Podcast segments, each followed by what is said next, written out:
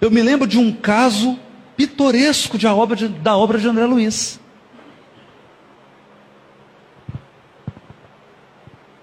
Pitoresco.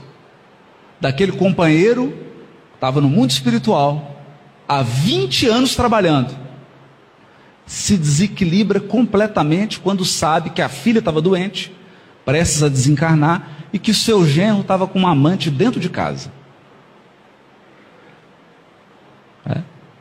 E o André Luiz vai com ele até um lugar onde o genro estava, e era uma boate.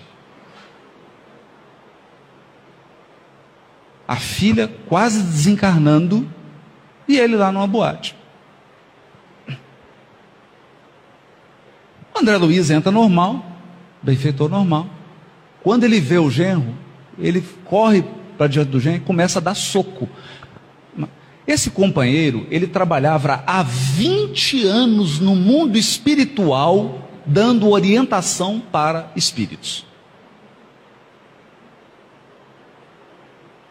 20 anos.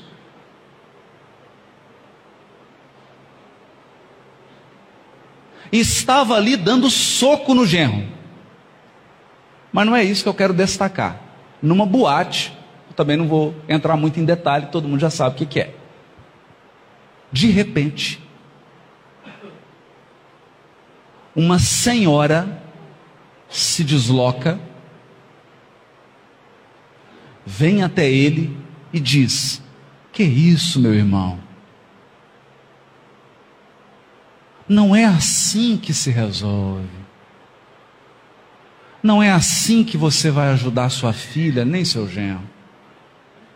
Aquela era uma senhora cuja tarefa espiritual era ficar na boate para tentar ajudar e recuperar os frequentadores daquele local. Você ficaria feliz com a tarefa dessa? 50 anos de doutrina espírita, você desencarna, chega no mundo espiritual, o Claren, vou pôr até o Claren, o Clarencio te recebe, nossa, meu irmão, você está com uma ficha tão bonita de trabalho, né? 50 anos dedicados à doutrina. Vou te dar uma missão importantíssima. Tem uma boate em Rio Preto de striptease e nós estamos precisando de um coração materno que faça um plantão de 12 por 12 Mas não preocupa, você vai trabalhar só sexta, sábado e domingo, que é o dia que a boate enche. Você pega às sete da noite, da sexta, e larga às sete da manhã. Às sete da noite do sábado e às sete da manhã do domingo. E às sete da noite do domingo e larga às sete da manhã na segunda. Como nós confiamos muito em você, porque essa tarefa não é para qualquer espírito, é só para os que amam.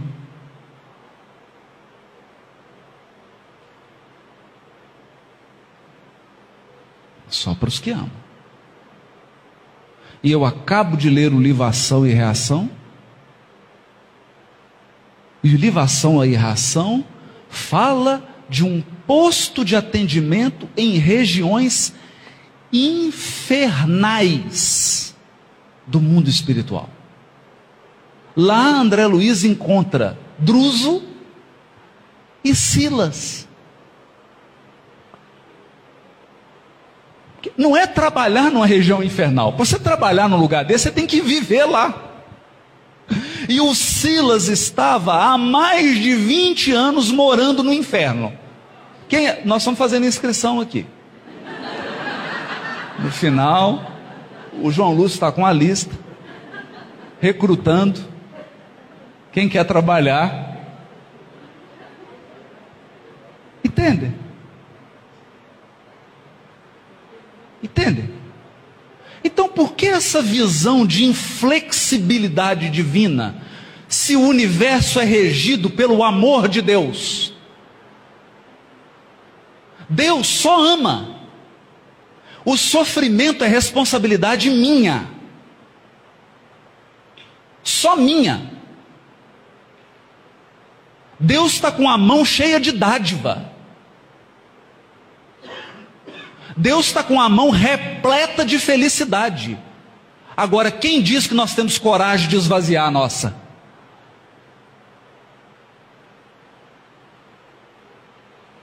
É isso que Kardec vem ensinar.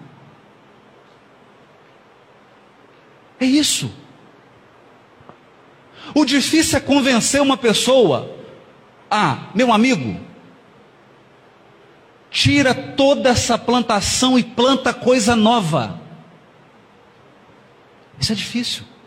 Abrir mão do que você plantou para plantar algo novo é um desafio. É desafiador. E é assim que Deus vai dissolvendo os nossos enganos no lar, nas relações entre parentes, nas relações pai e filho, nas relações conjugais. Por quê? Porque Deus quer que os equívocos do passado sejam solvidos com amor. Nem sempre é possível. Porque nós somos tão empedernidos no mal que somos capazes de odiar até mesmo aqueles da parentela consanguínea.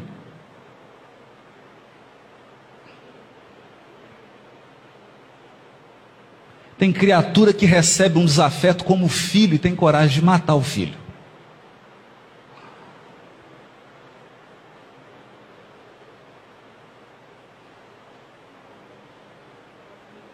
É, uma, é um processo. É um processo. Então, nesse ano em que o céu e o inferno se completa, completa 150 anos, o que, que nós podemos dizer? Precisamos estudar essa obra mas renovar nosso pensamento. Porque tem muito espírita lendo o livro Céu e Inferno, pensando com a cabeça da Idade Média, achando que Deus está com um fuzil para te atirar, querendo te ver tombar. Mas a verdade é que nós só estamos tombando por vontade própria porque tem centenas de mãos agora ao nosso lado. Tem amigo espiritual aqui que está chorando porque conseguiu trazer o tutelado hoje.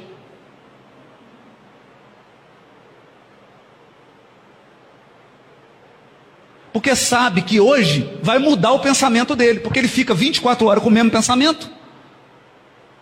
Então não adianta ir sem benfeitores para casa dele, porque ele não muda o pensamento. Então conseguiram trazer ele para cá, alguns vieram até forçado, né? Aqui ele dá uma distraída, muda o pensamento e o benfeitor consegue falar ao coração dele: Meu filho, eu estou te esperando. Não consigo mais ficar sem você. Vem para a sua família. Resolve o que você tem que resolver. Cumpre com resignação. Aceita suas provas. Todos os que te amam estão te esperando. Você é amado. Você é aguardado ansiosamente. Parábola do filho pródigo. Você é aguardado com festa. Mas ninguém pode caminhar por nós.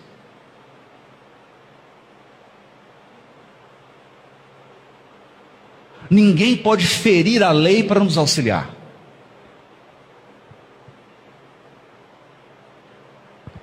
Uma parte nos compete.